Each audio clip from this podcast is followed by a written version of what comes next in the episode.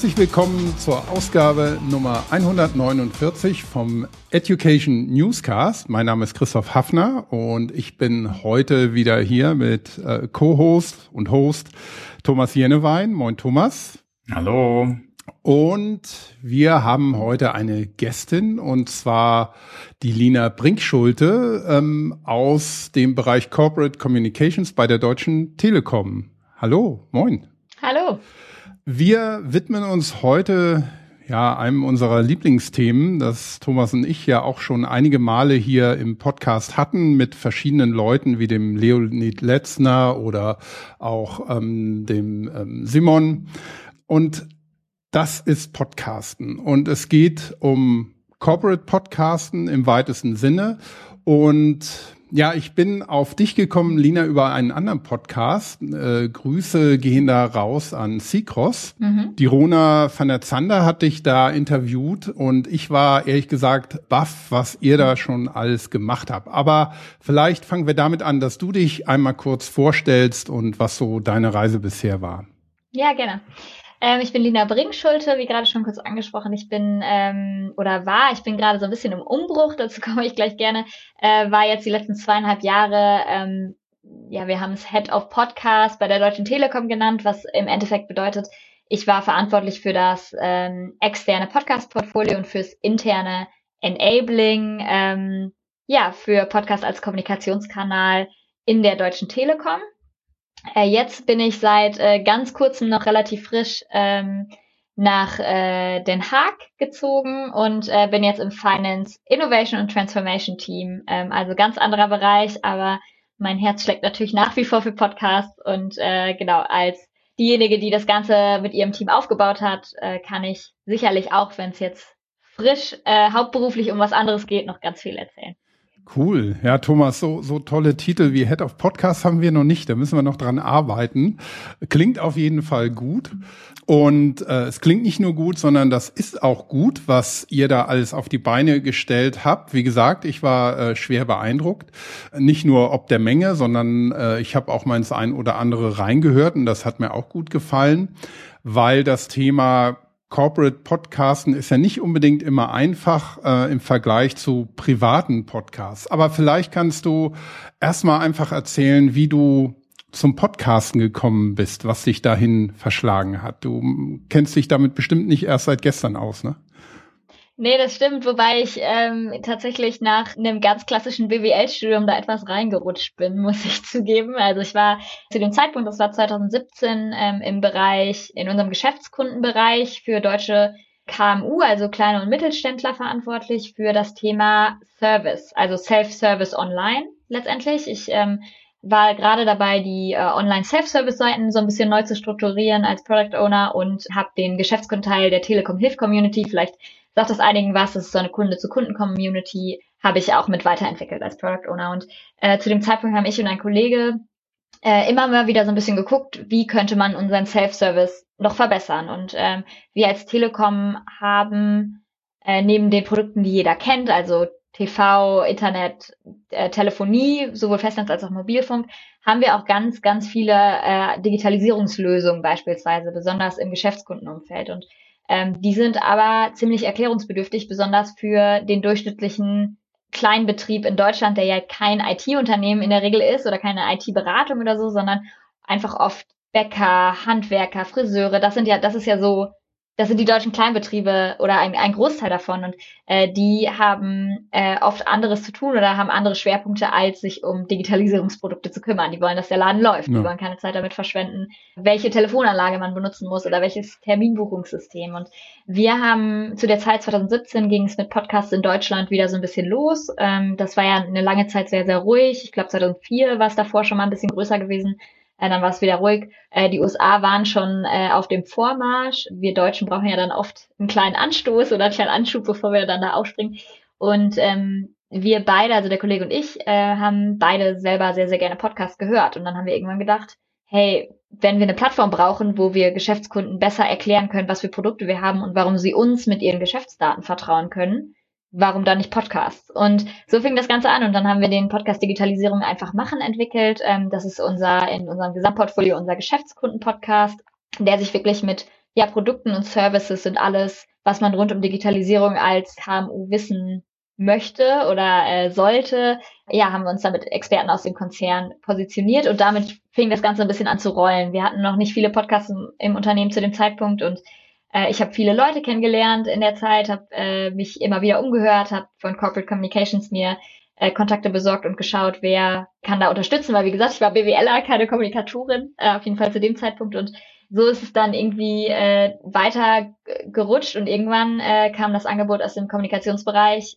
dass man Podcasts doch weiter ausbauen wollen würde, ob ich nicht Lust hätte. Und so bin ich dann 2019 ähm, in die schöne, schöne Rolle gerutscht, die ich jetzt zuletzt hatte ähm, und hab, hatte den Freiraum, das komplette Portfolio der Telekom neu aufzusetzen, zu überlegen, wie wollen wir es intern, extern regeln, äh, was für Podcasts brauchen wir noch. Und äh, ja, lange Rede, kurzer Sinn, von einem ganz anderen Thema äh, bin ich in die Kommunikation gerutscht und durfte jetzt das Portfolio aufbauen. Mhm. Ja, das ist, äh, finde ich, sehr, sehr spannend, weil ich glaube, es gibt nicht so viele Unternehmen, die das äh, einerseits so auch schon auf dem, auch 2017 nicht auf dem Schirm hatten, dass man ähm, das als wirkliches Kommunikationsthema vorantreiben möchte und aufbauen möchte und sowohl extern ähm, als auch vielleicht zur internen Kommunikation.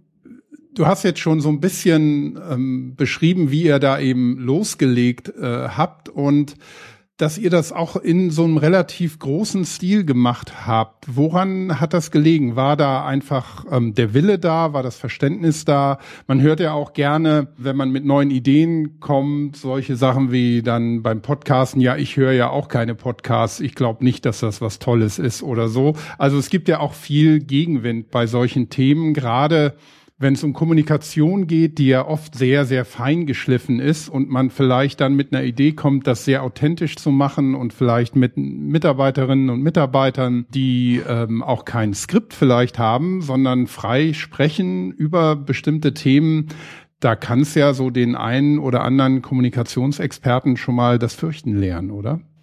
Ja, das auf jeden Fall. Also ich glaube, einer der Punkte, die uns unglaublich nach vorne gebracht haben und für die ich auch sehr, also nach wie vor immer äh, sehr, sehr dankbar bin, was ich auch immer mehr höre, wenn ich mit anderen Kommunikationskollegen aus anderen ähm, Unternehmen spreche. Unser Leiter der Konzernkommunikation, Philipp Studera, ist erstens immer offen für neue Dinge, was äh, man auch sieht. Wir sind auf TikTok, also wir, wir machen alles Mögliche und das ist ganz toll, weil Philipp selber das unglaublich treibt und, und immer sehr, sehr begeistert ist bei diesen neuen Themen. Und äh, zusätzlich äh, war Philipp früher selber beim Radio in seiner Studentenzeit und kurz danach. Das heißt, äh, da bin ich schon mal offene Türen eingerannt. Und mhm. Philipp moderiert auch selber Teile unserer Podcasts, was natürlich auch ins Management eine ganz andere Message sendet. Ne? Also wenn der Leiter der Konzernkommunikation global sich selber Zeit nimmt, um Podcasts zu machen, mhm. dann hören auf einmal doch ein paar mehr Leute hin, als es sonst vielleicht der Fall sein würde. Das äh, hat auf jeden Fall geholfen. Und ähm, zusätzlich dazu sind wir mit dem Geschäftskunden-Podcast, äh, konnten wir auch recht schnell unseren äh, Geschäftsführer der Geschäftskundeneinheit, Hagen Rickmann, begeistern, der dann relativ schnell auch Schirmherr geworden ist, auch mit dem. Also ich glaube, Unterstützung aus Management ist ein großer Punkt, der unglaublich hilft, besonders in so einem großen Konzern wie bei uns, um das Thema voranzutreiben. Ähm, ich glaube, dass wir das Glück hatten, dass wir interessante Themen schon ziemlich am Anfang gefunden haben und die und auch immer Experten dabei hatten, die, wo es echt Spaß gemacht hat, mit denen zu arbeiten. Also man hat so richtig, wenn man irgendwie mit Experten von verschiedenen Produkten zum Beispiel spricht, mit dem äh, Produktmanagern, dann merkt man richtig, dass da irgendwie Feuer hinter ist und die da Spaß dran haben und dann macht es auch Spaß zu hören. Und ich glaube, das hat sich so ein bisschen verbreitet in der Firma. Dann haben sich die Leute die, die Folgen angehört und haben sich gedacht, ach, da könnte ich ja auch mal was über mein Produkt erzählen oder äh, das wusste ich noch gar nicht über die Telekom und äh, so hat es dann seinen Lauf genommen. Ähm, ich glaube, zusätzlich dazu sind wir ziemlich schnell, ziemlich strukturiert an das Thema rangegangen. Du hast gerade schon angesprochen, wir haben viele Podcasts, neun Stück an der Zahl bei, äh, werden gerade im Kommunikationsbereich produziert, äh, also bei mir im Team quasi. Und äh, das ist natürlich einiges. Also ich muss regelmäßig Presseanfragen beantworten. Äh, Telekom hat die meisten Corporate Podcasts. Wer soll das alles hören?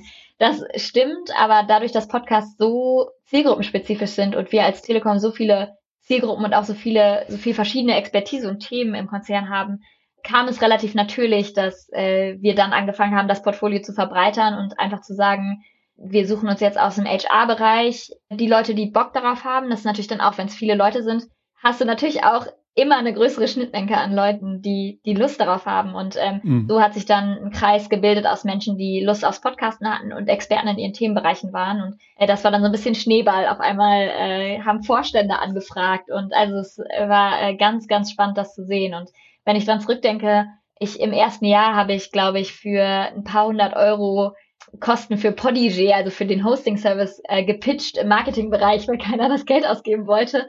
Und äh, wenn ich das vergleiche mit äh, der Man, äh, Man und Woman Power natürlich und der, der Budgetstärke, äh, das ist immer noch gering im Vergleich zu anderen vom Video oder so, aber wie wir uns weiterentwickelt haben, es, es macht Spaß, zurückzublicken. Ja. Mhm. Ja, ich glaube, das sieht man oft, oder? Dass wenn man erfolgreich ist, dann ist es eigentlich einfach, dann klopfen sogar viele Leute an. Aber eine Frage hätte ich mal, äh, und zwar, wie, wie strukturiert war das dann so ungefähr bei euch? Also ich denke, bei uns, Christoph, war eher alle so grasrotsmäßig, überall poppen, äh, sind Podcasts hochgepoppt. Wir haben dann eher, also Christoph vor allem hat eher versucht, dann eine Infrastruktur mit anderen Kollegen zusammen äh, zu machen, um, um da so eine Klammer zu bilden. Aber bei dir hört sich das doch eher nach einem Konzept an und dann das mit dem Erfolg dann äh, dann doch mehr mehr Nachfrage kam. Verstehe ich es richtig oder?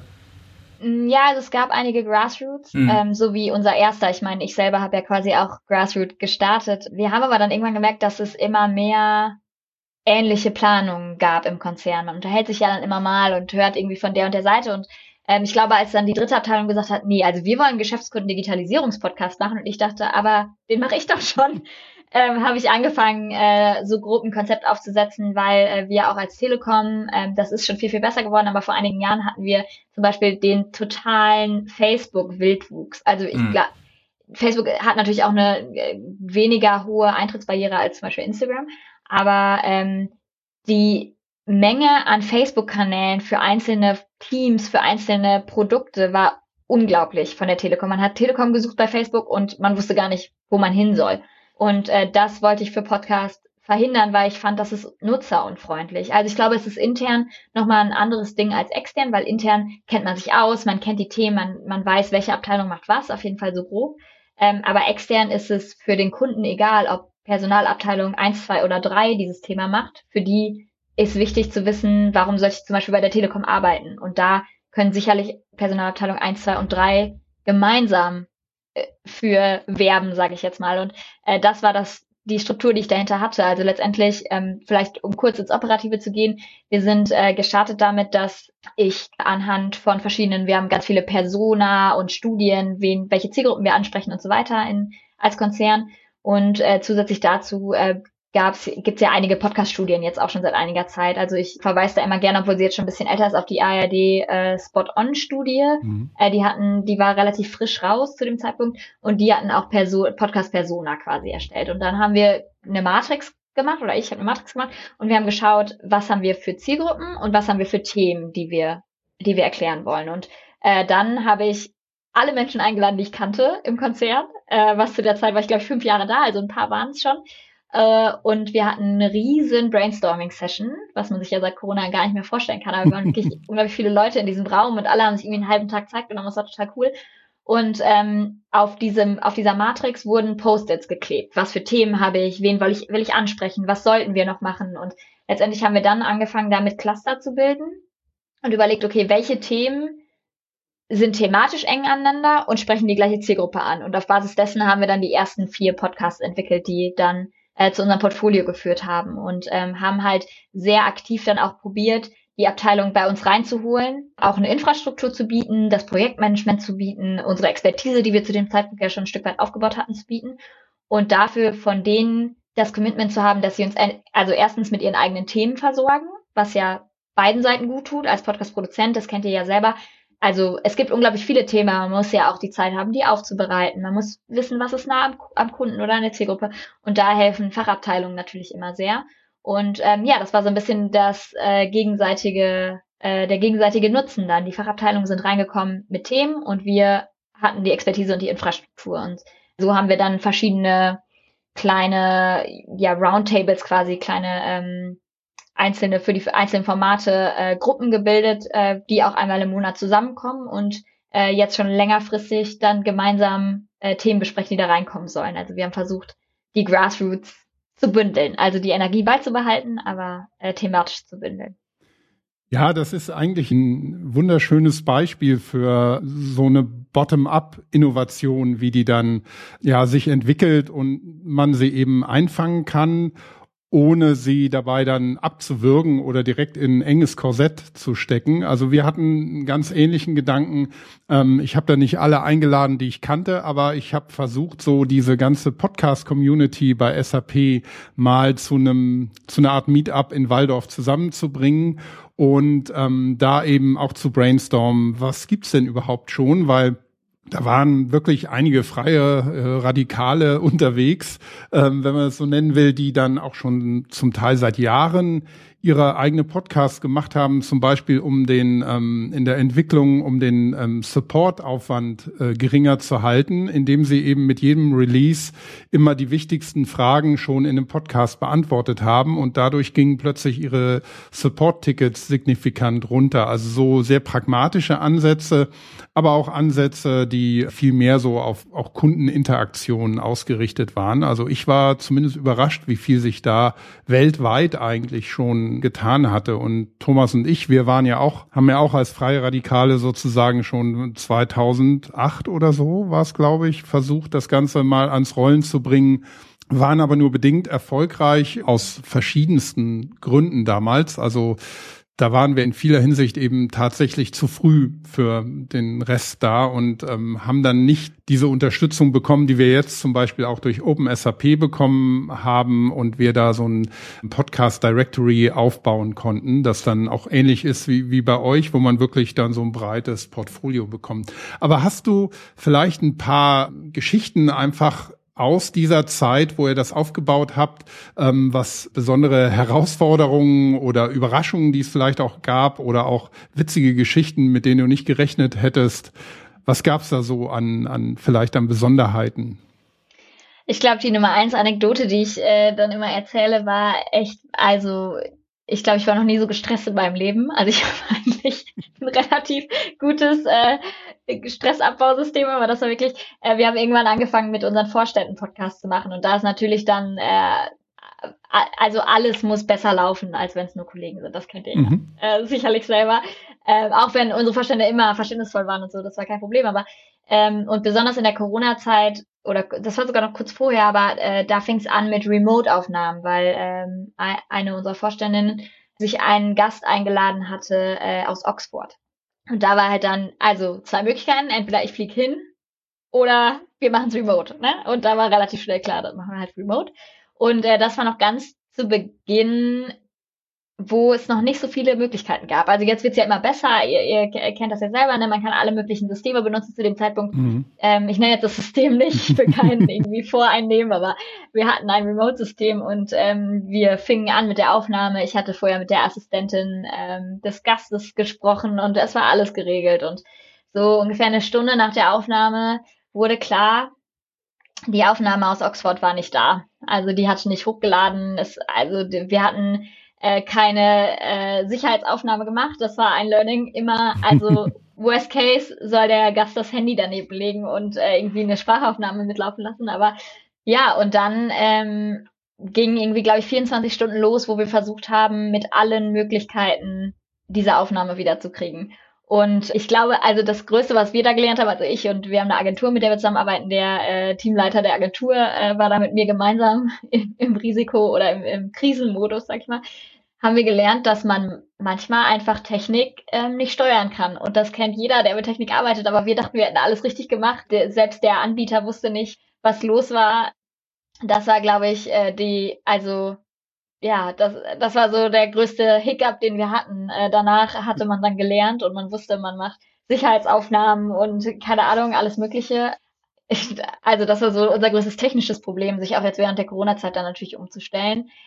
Ansonsten glaube ich, war es auch am Anfang so ein bisschen das Vertrauen ins Format. Also ich glaube, dass viele Leute schon eher vertrauen, wenn es kein Video ist, sondern man sich nur hört, weil viele denken dann, oh Gott, ich weiß gar nicht, was ich erzählen soll und dann sieht man mich auch noch. Und mhm. äh, das war ähm, am Anfang selbst nur mit Audio äh, schwierig, da Leute zu finden. Immer wenn ich bei uns im Corporate Communications Büro reinkam, weil ich dachte, ah, ich brauche noch eine Stimme irgendwo zu. Wir haben ja ganz viele Experten hier, versteckten sich schon so alle unter den Tischen. Aber auch das die Leute sind viel entspannter vom Mikro geworden, habe ich das Gefühl. Also am Anfang musste man sie so ein bisschen zwingen, aber wir haben gemerkt, dass je entspannter wir als Podcast-Team da dran gehen, desto entspannter ist der Gast auch letztendlich. Und deswegen, ja, haben wir ähm, angefangen, uns äh, ja Räume dann für den ganzen Tag zum Beispiel zu nehmen und wirklich da, ne, dann konnten die Gäste reinkommen, wenn sie Zeit hatten und uns kurz einen O-Ton geben oder so.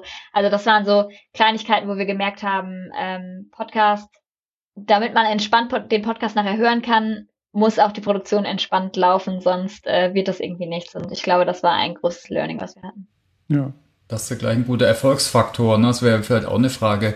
Bezieh beziehungsweise, also viele Podcasts oder einige, die ich aus Communications-Abteilung kenne, äh, denen fehlt so ein bisschen das Authentische, das Lockere, was man so kennt aus Podcasts. Ne? Und äh, wie habt ihr das hingekriegt? Also ist vielleicht einfach auch, liegt an den Leuten, die mitmachen, äh, wie die dran gehen? Oder hast du da vielleicht noch Tipps?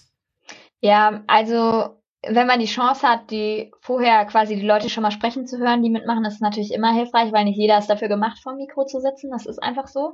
Wir haben, also die Moderatoren machen unglaublich viel aus. Äh, wenn die Moderatoren entspannt sind und ein bisschen Ahnung vom Thema haben, hilft es immer auch nochmal den Gästen ein bisschen besser reinzukommen.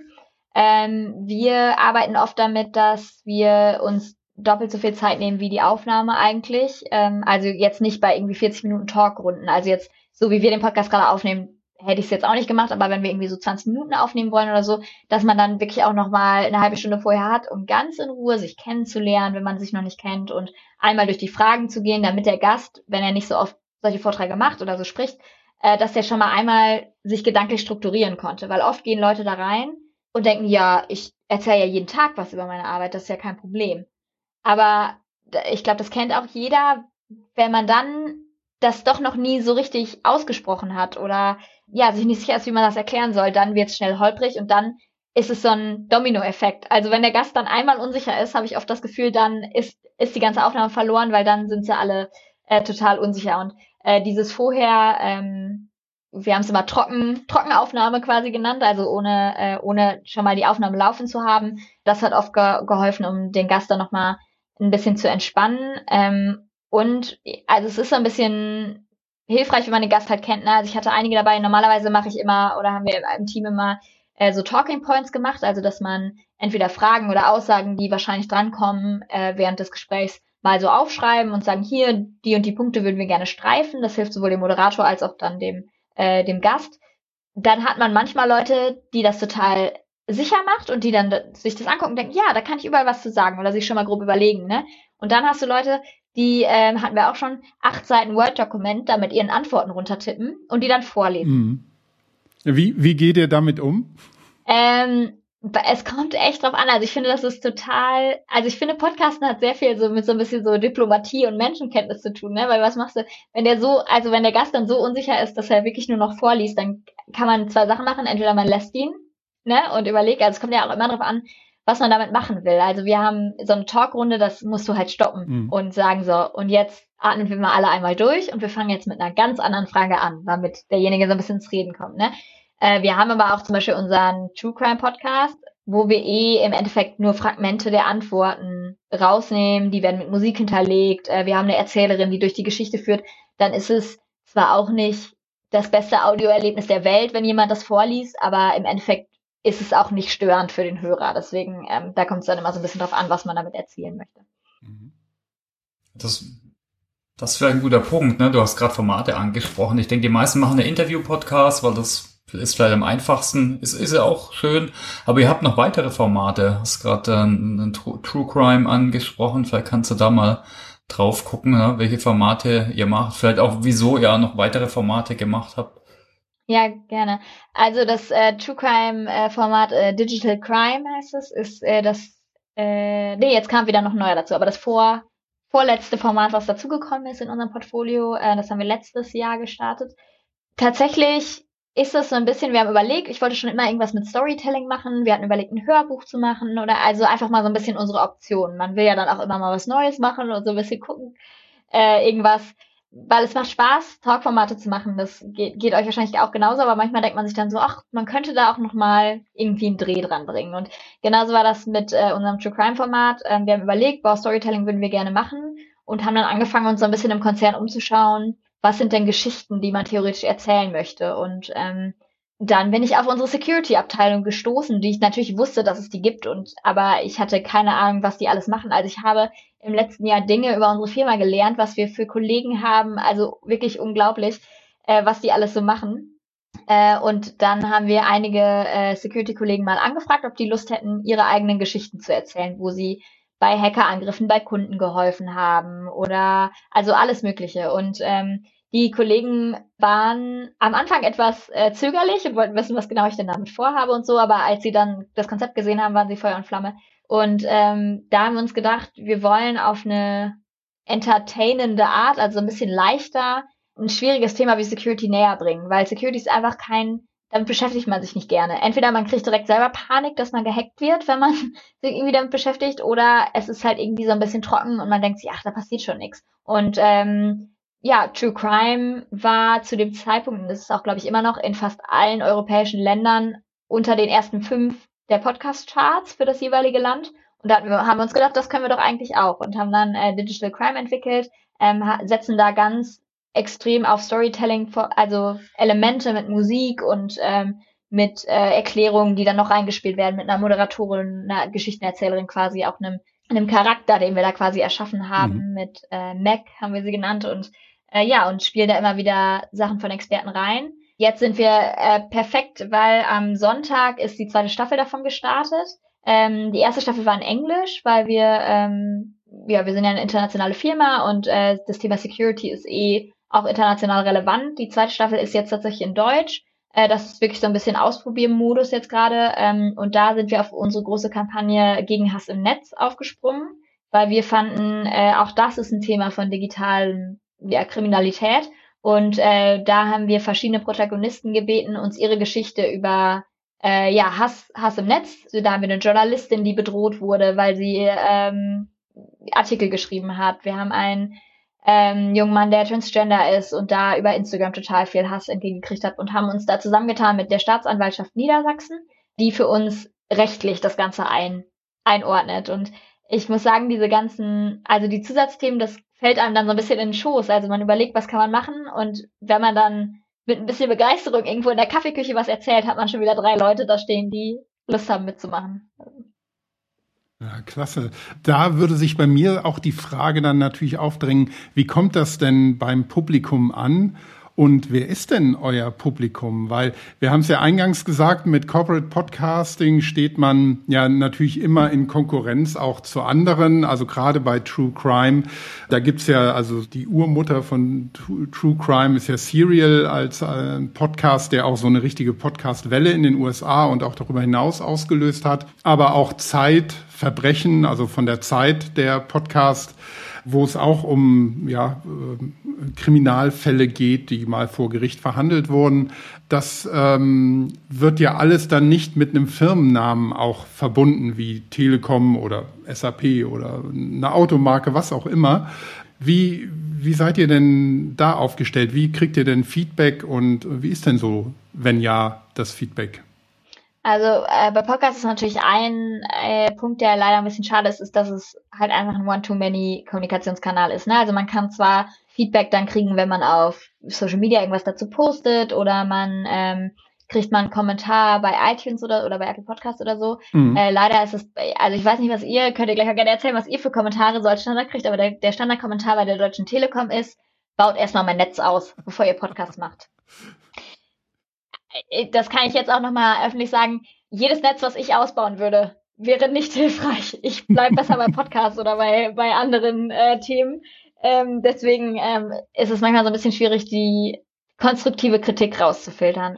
Wir kriegen aus dem Unternehmen selber, also von Mitarbeitern, äh, oft sehr gute Rückmeldungen. Ähm, besonders für den True Crime Podcast haben wir auch aus ja, Fachzeitschriften und so weiter äh, sehr, sehr, sehr, sehr schöne Rückmeldungen gekriegt. Da weiß man natürlich nie, wie der Kunde es letztendlich findet. Ne? Also ich nehme immer so ein bisschen als Daumenwert, was ich mir selber gerne anhören würde oder halt derjenige, der dann in der Zielgruppe ist. Also ich höre mir jetzt keinen Geschäftskunden-Podcast in meiner privaten Zeit an, aber man kennt ja irgendwen. Ne? Ähm, und das habe ich dann immer so ein bisschen als Daumenwert genommen. Wenn die sagen, ach ja, das würde ich mir wohl anhören, äh, dann ist es immer schon ein gutes Zeichen. dann ist es natürlich in unserem Portfolio ziemlich unterschiedlich. Ne? Also wir haben einmal die relativ problemgetriebenen Podcast-Formate, sowas wie unseren Geschäftskunden-Podcast. Da möchte ich mein Unternehmen digitalisieren oder ich suche nach der besten Lösung für einen Webshop oder, ne, also da äh, sehen wir, ähm, dass die Leute oft, also wir haben das auch zum Beispiel oft in unseren äh, Self-Service-Seiten verlinkt und so, dass da viele Leute herkommen, dass sie sagen, hey, ich habe mich im Internet mir das angeguckt und dann habe ich mir nochmal 30 Minuten Podcast dazu angehört, das hat geholfen so. Für Recruiting beispielsweise, äh, das war ganz schön, ich hatte äh, Ende letzten Jahres mehrere Vorstellungsgespräche für neue Nachwuchskräfte und saß da mit drin und hatte mich noch gar nicht groß vorgestellt. Und dann wurde gesagt, ja, wir haben auch ihre Podcasts gehört, haben glaube ich drei oder vier Bewerber gesagt. Und ich saß dann und dachte, ach ja, das ist ja auch mal ein schöner, schönes Feedback, ähm, weil da haben wir ja auch einiges aus HR-Seiten und das ist glaube ich so das einzige Feedback, was dann auch wirklich direkt bei uns ankommt. Und äh, wir stützen uns natürlich da auf die Nutzerzahlen, also wie viele Hörer haben wir, ähm, haben wir das Gefühl, das wächst oder das, das sinkt oder ähm, und man sieht ja auch bei, ich ähm, arbeite ja auch mit Polyg Nee, nee, wir arbeiten nee? mit Podlove und okay, WordPress ja. und ja, gut, äh, die haben auch viel ähm, Reporting, mhm. aber äh, auch bei Podigy sieht man dann, was für Podcasts hören die sonst noch so. Ähm, bei Spotify kann man ja raussuchen, mhm. äh, wie alt ist die durchschnittliche Gruppe und so. Und da versuchen wir dann immer so ein bisschen zu schauen, äh, sprechen wir noch die Zielgruppe an, die wir uns vorgestellt haben. Ähm, und das ist dann so das Feedback, mit dem man arbeiten muss. Mhm. Ja, Thomas, was haben wir für Feedback? Also das schönste Feedback, was was ich mal bekommen habe, und das, das kommt dann meistens über LinkedIn, war, und äh, bei uns ist es vielleicht jetzt der Podcast, den der Christoph und ich zusammen machen, den, äh, den Education Newscast, äh, den ihr gerade hört. Da geht es um Bildung und jetzt nicht unbedingt um SAP-Produkte. Ab und zu werden die mal porträtiert, aber dann, wenn dann eher von Kunden oder Produktmanagern, also eher um, um Erfahrungsaustausch. Und schönste, was ich auch mal gehört habe, ist, dass einer oder eine äh, Hörerin geschrieben hat, ja, durch den Podcast, wurde, wurde sie animiert, ja, weiter Weiterbildung zu studieren. Das ist eine schöne Sache, wenn du Menschen echt inspirierst und die da auch was mitnehmen, vielleicht auch die Begeisterung der Gäste oder von uns. Das fand ich super. Ich meine, sonst hängt's oft ab natürlich von den Gästen, wie prominenter die sind, desto mehr kriegst du auch Feedback, desto mehr bekommst du oft auch äh, äh die Downloadzahlen natürlich. Mhm. Ja, ja, also die Downloadzahlen sind natürlich schon auch so ein Anzeiger, dass man ein bisschen sieht, wie, wie viel ähm, feste Hörerinnen und Hörer hat man da. Aber ähm, es ist bei uns auch eben so, dass wir zum Beispiel mit einem UI5, also eine User Interface Technologie Gruppe bei uns, ähm, die das entwickelt hat, also was so das User Interface für unsere Produkte dann letztendlich darstellt. Und die haben sich auch eine große Community sowieso schon aufgebaut. Und da wird so ein Podcast unheimlich gut angenommen, weil das eben aus den, aus dem Experten ähm, Feld von SAP ähm, direkt immer kommt. Also wir haben die Product Owner da, wir haben die Architekten da, die Entwickler, also ganz verschiedene Leute aus dem Team, die eben da berichten und da kommt dann auch schon immer mal sehr positives Feedback zurück. Und es war lustigerweise auch so ähnlich. Einer hat mir dann erzählt, dass er die erste Folge, die zweite und dann die dritte Folge gehört hat. Und danach hat er sich mal bei SAP beworben und jetzt ist er als junger Entwickler in dem ähm, UI5-Team gelandet. Also das finde ich ist immer das Schönste, wenn man irgendwo sieht, dass, dass so ein, so ein Corporate Podcast eben auch einen, einen direkten, ja, eine direkte Wirkung haben kann. Und was ich gerade gesehen habe übrigens, wir haben jetzt einen gemeinsamen Podcast, wusste ich gar nicht. Also, was heißt der gemeinsam? Es gibt da einen zu den Corona-Warn-App. Corona One-App. Genau, und da sind auch SAP-Kollegen als Gäste, habe ich gerade reingeschaut.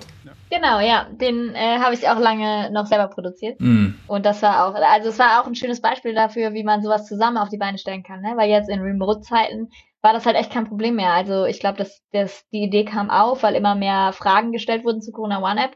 Wir haben uns gesagt, also die Hälfte können wir beantworten, die andere Hälfte muss SAP beantworten. Und dann haben wir uns da zusammen äh, geschlossen. Es war, äh, ja, es ist auch ein schönes Beispiel. Gut. Ja, wir haben jetzt, um es nochmal so ein bisschen zusammenzufassen, ähm, gehört, wie du zum Podcasten gekommen bist, wie ihr das ähm, bei der Telekom gestartet habt, was ihr dabei erlebt habt und was Erfolgsfaktoren und Tipps sind. Kannst du vielleicht ein klein bisschen, auch wenn du gesagt hast, dass du ja jetzt nicht mehr direkt im Thema bist, aber ähm, bisschen was erzählen, wo ihr so noch hin möchtet damit?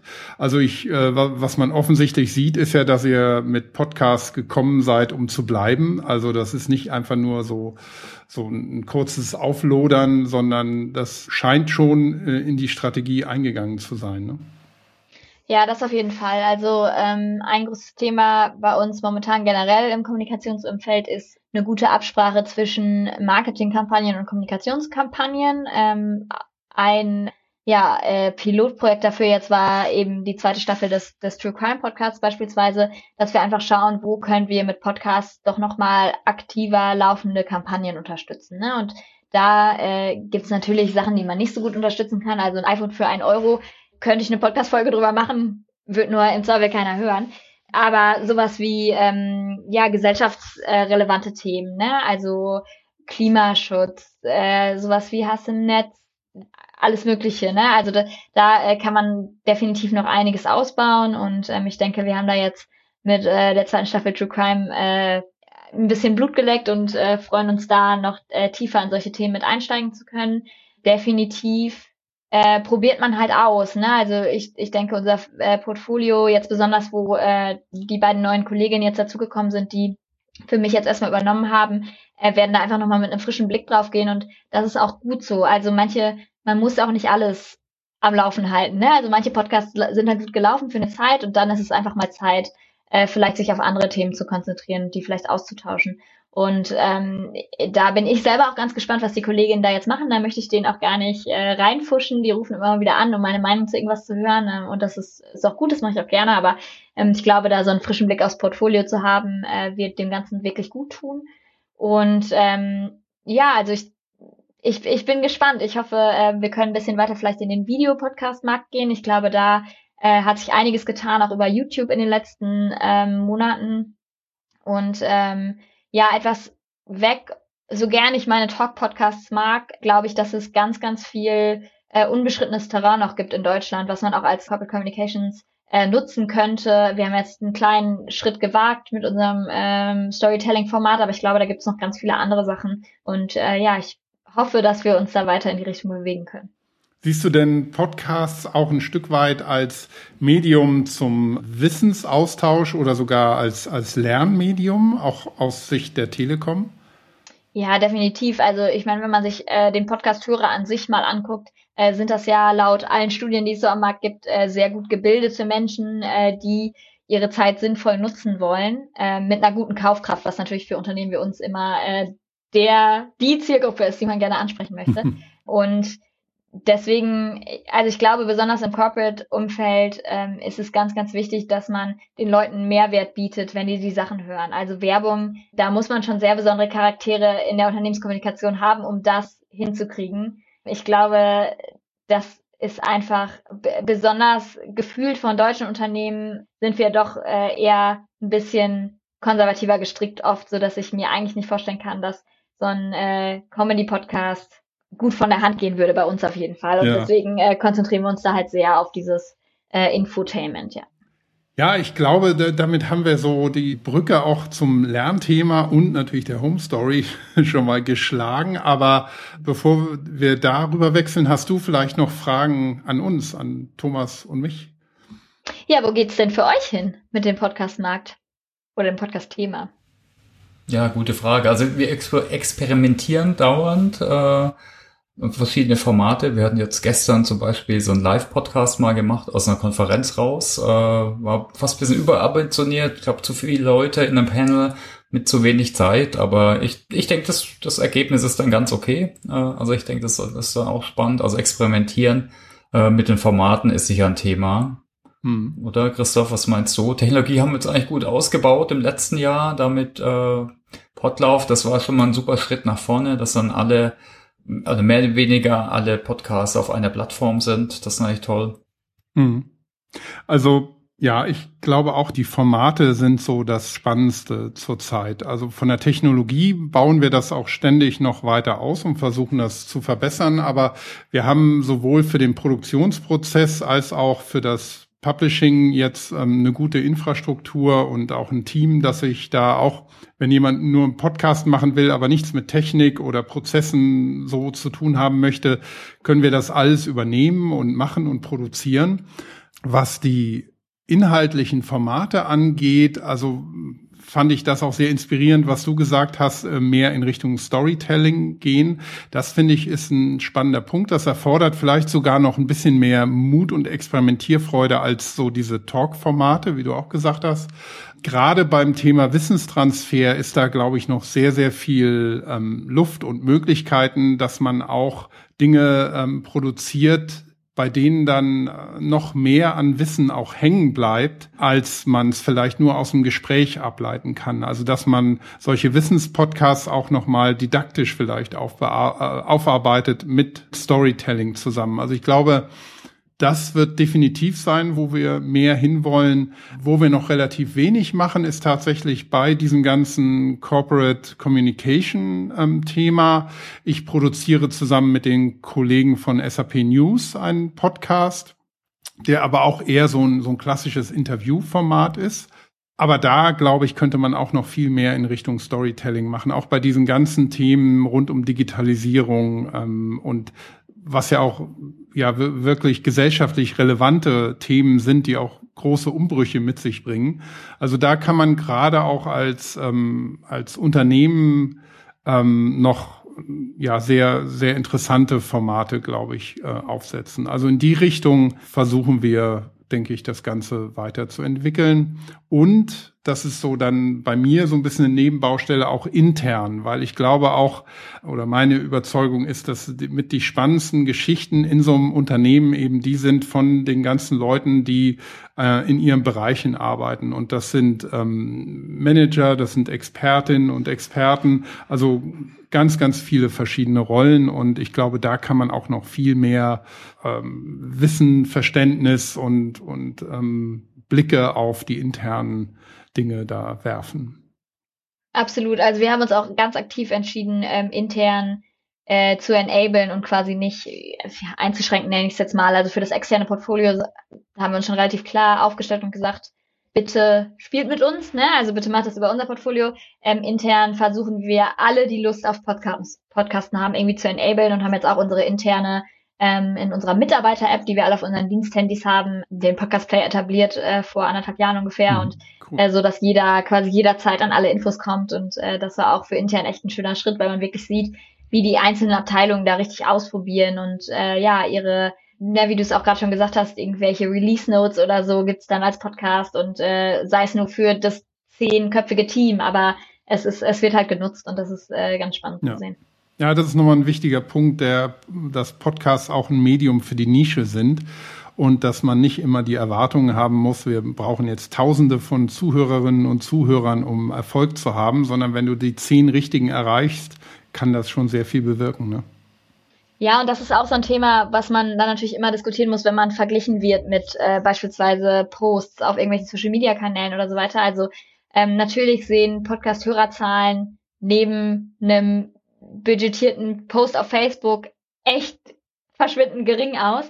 Aber ähm, man muss sich natürlich auch also vor Augen halten, dass beispielsweise bei unseren verschiedenen Podcasts, nehmen wir jetzt wieder den Digital Crime Podcast als Beispiel, da sind Folgen ungefähr 20 bis 30 Minuten lang. Äh, wir haben eine Retention Rate, also eine du Durchhörquote von über 80 Prozent mittlerweile. Das bedeutet, dass die Leute sich 20 bis 30 Minuten nur mit uns als Firma beschäftigt mhm. haben. Und das ist halt was, das ist ja, also das ist eine ganz anderer, ein ganz anderer Wert, als wenn die einen Facebook-Post ja. sehen zum Beispiel. Also das muss man sich ja auch immer vor äh, Augen halten, wie intensiv ist die Beschäftigung mit der Marke durch eine Kommunikation oder durch ein Marketing, ja, Post oder Konstrukt. Hm. Und da sind Podcasts meiner Meinung nach unglaublich stark und können auch noch viel weiter genutzt werden, als sie es jetzt schon, äh, ja, als es jetzt schon so ist. Sag ich auch immer, sind also echt relevante Touchpoints. Also es ist mehr wie nur eine Impression, dass einmal irgendwas in der ja. Timeline vorbeifliegt. Absolut. Was ich auch toll fand bei euch, also ich denke, das können wir auch nochmal mitnehmen. Ich weiß gar nicht, wer da bei uns der richtige Ansprechpartner ist, Christoph. Ich meine, dass man strategisch nochmal aus Communication-Sicht äh, nochmal draufschaut, weil ich denke, bei uns gibt's auf jeden Fall noch ein paar Themenbereiche. Ich sage jetzt mal Personal, also eher so Employer Branding, wo man sicher schöne Formate, jetzt bei euch habe ich, habe ich gesehen, da habt ihr was, äh, die man auf jeden Fall aufsetzen könnte, was sicher auch äh, ein schöner Kanal ist, äh, der einen Mehrwert oder Nutzen stiftet für, für Bewerber zum Beispiel. Also ja. Das ist sicher nochmal ein Thema. Genau, da haben wir äh, hm. zwei Formate, ja. Und also das sind, das ist auch der, also so ein bisschen das Schöne daran, mit so zusammengesetzten Teams dann irgendwie an sowas zu arbeiten, ähm, auch wenn alle das irgendwie so halb nebenher machen müssen, also bis jetzt auf die Kommunikationsleute jetzt bei mir aus dem Team, aber man kriegt halt einen ganz anderen Blick auf Themen, ne? Und da muss man auch ganz ehrlich sagen, also ein Produktexperte bringt ein, also bringt super valide Punkte mit rein, aber genauso ist ein Kommunikationsexperte einfach der Experte dafür, wie man so eine Geschichte erzählen kann. Und äh, ich, also ich finde das immer ganz schön zu sehen bei uns in den Redaktionssitzungen, wie sich dann so ein Thema entwickelt und äh, wie man das dann bestmöglich einfach für den Hörer aufbereiten kann. Ich hätte mal eine letzte Frage aus Interesse. Äh, wie viel macht ihr eigentlich selbst und wie viel gibt ihr nach außen? Also macht ihr die komplette technische Produktion, gibt ihr raus oder macht ihr auch teilweise Sachen intern? Also wir können es intern abbilden. Mhm. Wir haben angefangen, äh, äh, viel intern zu machen eine Zeit lang. Allerdings ist es bei einem Portfolio mit neuen äh, Podcasts und Leuten, die nicht wirklich schneiden, zum Beispiel gelernt haben, äh, ist das fast unmöglich, weil man braucht ja viel, viel länger als jetzt jemand, der das wirklich gelernt hat. Äh, wir arbeiten mit der Agentur Weber Schentwig. Da sind ein paar Leute dran, die uns einerseits äh, mit Projektmanagement so ein bisschen unterstützen, weil ich auch immer den Blick von außen nochmal wertvoll finde. Manchmal äh, schwimmt man ja dann irgendwie so ein bisschen in der eigenen im eigenen Saft und ist in der eigenen Bubble gefangen, was man denkt, was alle außerhalb so interessant finden. Und dann kommt jemand von der Agentur und sagt so, ah, ich, ich habe das schon mal bei anderen Kunden probiert zum Beispiel und da hat es nicht so geklappt oder so. Das ist immer sehr wertvoll. Und äh, den technischen Part, also wirklich äh, die Produktion, also die Aufnahme machen wir äh, zum Großteil selber, also intern. Und die ähm, Moderation auch, das war mir auch immer ganz wichtig, weil ich immer finde, es ist doch nochmal persönlicher, wenn da jemand spricht, der wirklich aus dem Unternehmen ist und die Sachen kennt und das jeden Tag erlebt, das hört sich anders an, als wenn das ein äh, eingekaufter Moderator macht, außer jetzt bei unserem, bei unserem Storytelling-Format, weil da führt sie einfach nur so durch die Geschichte, sag ich mal, also nur.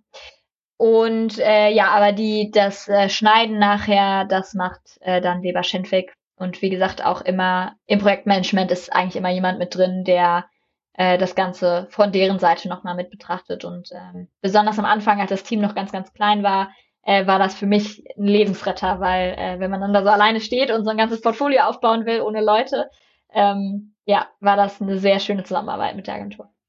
Okay, danke.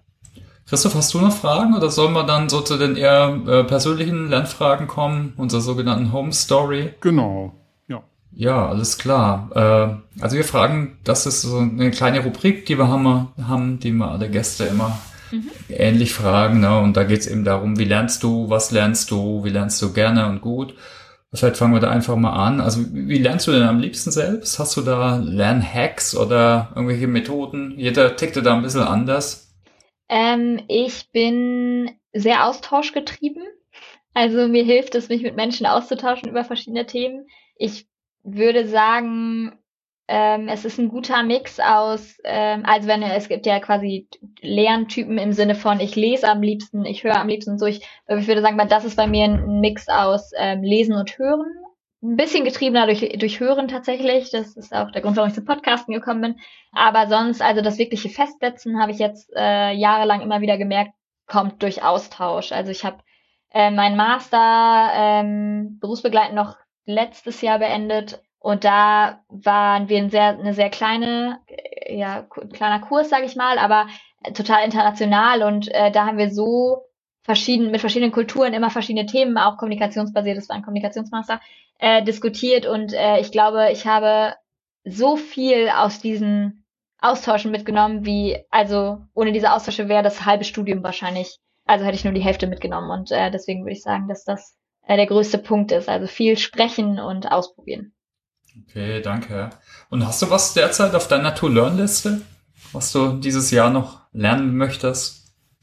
Ja, also äh, wie vorhin einmal ganz kurz angesprochen, bin ich äh, vor sehr kurzer Zeit in die Niederlande gezogen. Ähm, ich möchte auf jeden Fall mich wenigstens grob verständigen können. Ich spreche äh, wirklich sehr, sehr wenig Holländisch bis jetzt, ähm, aber da arbeite ich sehr dran. Also das ist momentan, ich äh, lebe in Amsterdam und äh, fahre zum Arbeiten nach Den Haag. Da habe ich äh, ja so 45 bis 50 Minuten Zeit im Zug, um mich meinem Niederländischbuch zu widmen. Das ist äh, quasi eher so Short-Term. Ähm, und dann eine weitere Herausforderung, auch für mich ein großer Grund, den Job hier anzunehmen, war, äh, dass ich jetzt das erste Mal im Finanzbereich bin und ähm, vorher nie was mit Finanzen zu tun hatte. Ich war in der Schule ganz schlecht in Mathe.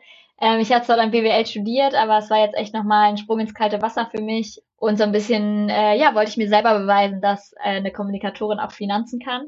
Und äh, das wird im äh, beruflichen Kontext mein hoffentlich sehr, sehr großes Learning sein dieses Jahr. Also ich bin jetzt seit zwei Monaten im neuen Job und äh, habe schon Dinge gelernt, wo ich vorher nicht wusste, dass es die überhaupt gibt. Äh, deswegen werde ich gut ausgelastet sein dieses Jahr. Okay, ja, dann viel Erfolg auf jeden Fall. Schönes Lernen. Vielen Dank. Okay, und äh, wir fragen auch immer nach so Narrativen zum Thema Bildung und Lernen. Also es gibt da viel zu viele negative Narrative und Glaubenssätze. Hast du da irgendein Motto, ein Narrativ, einen Glaubenssatz, wenn du das Thema Lernen an das Thema Bildung denkst? Mm, also Learning by Doing ist ein bisschen abgegriffen, aber also das ist tatsächlich das, was es für mich bringt. Also alles bei Telekom haben wir, äh, hatten wir lange einen Slogan einfach machen und ich glaube, das geht so ein bisschen in die gleiche Richtung. Also ich bin jemand und deswegen bin ich auch letztendlich zum Podcasten gekommen. Ich hatte keine Ahnung von Podcasts, als wir das angefangen haben, aber alle anderen wussten noch weniger und deswegen habe ich es gelernt. Und genauso ist es jetzt ne, im nächsten Schritt im Thema Finanzen. Äh, hier wissen alle mehr als ich, äh, so nicht, aber es ist nichts, was man nicht lernen kann. Und ich glaube, so ein bisschen das Mindset zu haben, andere können das auch ich probiere es wenigstens mal. Ob es mir dann Spaß macht oder nicht, ist immer die andere Sache. Aber ähm, ja, so einfach mal ins kalte Wasser springen und dann lernt man schon zu schwimmen. Na schön. Und das Tolle ist, jeder hat ein anderes und irgendwie sind sie manchmal ein bisschen ähnlich, aber ja, hoffen wir auch, dass wir da die Zuhörer und Zuhörerinnen ein bisschen inspirieren können mit positiven Glaubenssätzen. Äh, und wie hältst du dich dann selber up to date? Ja, hast schon gesagt, durch Diskussion lernst du, aber hast du gerade Bücher, die du liest oder Podcasts, die du empfehlen kannst, neben den Telekom-Podcasts natürlich, die verlinken wir natürlich in den Show Notes. Natürlich. Ähm, ich muss sagen, mein, ähm, also ich habe gerade, das ist eine große ähm, Empfehlung, ähm, Wirecard war ja viel in den Nachrichten immer wieder und ich muss sagen, ich habe es immer so mitgekriegt, aber ich hatte mich noch gar nicht so richtig damit beschäftigt. Äh, jetzt denken wahrscheinlich alle, oh Gott, das äh, habe ich schon seit 100 Jahren gemacht, aber es gibt einen sehr, sehr, sehr, sehr schönen Podcast von der Süddeutschen zum Wirecard-Skandal. Mhm. Unglaublich schön gemacht. Sonst, was so das, die professionelle Weiterbildung, sage ich mal, angeht, äh, bin ich großer Fan von ähm, dem Podcast von Simone Menne vom Stern. Die Boss heißt er, macht es weiblich und die spricht, äh, was natürlich für mich persönlich äh, immer sehr interessant ist, mit äh, Frauen aus Wirtschaft, Politik, Gesellschaft, die in äh, Positionen sind, die Macht innehaben, ähm, ja, wie sie da hingekommen sind, wie sie damit umgehen und so weiter. Das äh, finde ich immer sehr spannend, einfach auch persönliche Geschichten zu hören. Für die alltäglichen Nachrichten höre ich Apokalypse und Filterkaffee von Mickey Beisenherz. Ist immer, da lacht man so, äh, wacht man so ein bisschen mit einem Lächeln auf. Und ansonsten bin ich großer Fan von allen möglichen Magazinen, also Harvard Business Review, Manager Magazin und so, da äh, flippe ich wenigstens mal gerne durch. Und was ich sehr empfehlen kann, sind TED Talks. Also man findet ja da zu allen möglichen Dingen alles gefühlt. Und ähm, da gibt's auch Podcasts von, aber auch Videos. Da kann jeder so ein bisschen, wie er am liebsten lernt, reingucken. Ähm, genau. Und was ich gerade lese, ist Der schwarze Schwan von äh, Taleb. Ein sehr, sehr interessantes Buch über äh, die Wirtschaft und äh, ja, was für Auswirkungen unvorgesehene ähm, Events haben können, mhm. äh, was natürlich jetzt mit der Pandemie äh, sehr, sehr interessant ist, auch nochmal zu lesen. Super, danke. Immer wieder neue Inspirationen. Cool. Ja. Ja, das war's eigentlich jetzt mit der Home Story. Christoph? Ja. Hast du noch Fragen? Ich ähm, habe natürlich noch jede Menge Fragen, aber es würde uns jetzt wahrscheinlich noch mal eine Stunde beschäftigen. Also vielleicht kann man ja irgendwann auch noch mal ein Follow-up machen und du kannst äh, deine Nachfolgerinnen auch noch mitbringen, Bestimmt. wenn man noch mal ein Jahr wartet und schaut, wo man denn so gelandet ist. Ich glaube, das wäre in jedem Fall spannend. Ja, Lina, vielen Dank, würde ich sagen, dass du dir die Zeit heute genommen hast. Also mir hat's großen Spaß gemacht. Ich habe viel gelernt und auch viele Ideen wieder gleich mitnehmen können. Also das hat sich für mich schon mal gelohnt. Ich hoffe, dir hat's auch gefallen. Auf jeden Fall. Danke, dass ich zu Gast sein durfte. Sehr gerne. Und ja, liebe Hörerinnen und Hörer, wie immer findet ihr unsere Podcasts auf open.sap.com slash podcast und auf allen gängigen Orten, wo es Podcasts gibt. Und ja, das war unsere Ausgabe Nummer 149 mit Lina Brinkschulte von Corporate Communications bei der Deutschen Telekom. Und wir freuen uns auf die nächste Folge. Bis dahin, tschüss. Ciao, tschüss, danke fürs Zuhören.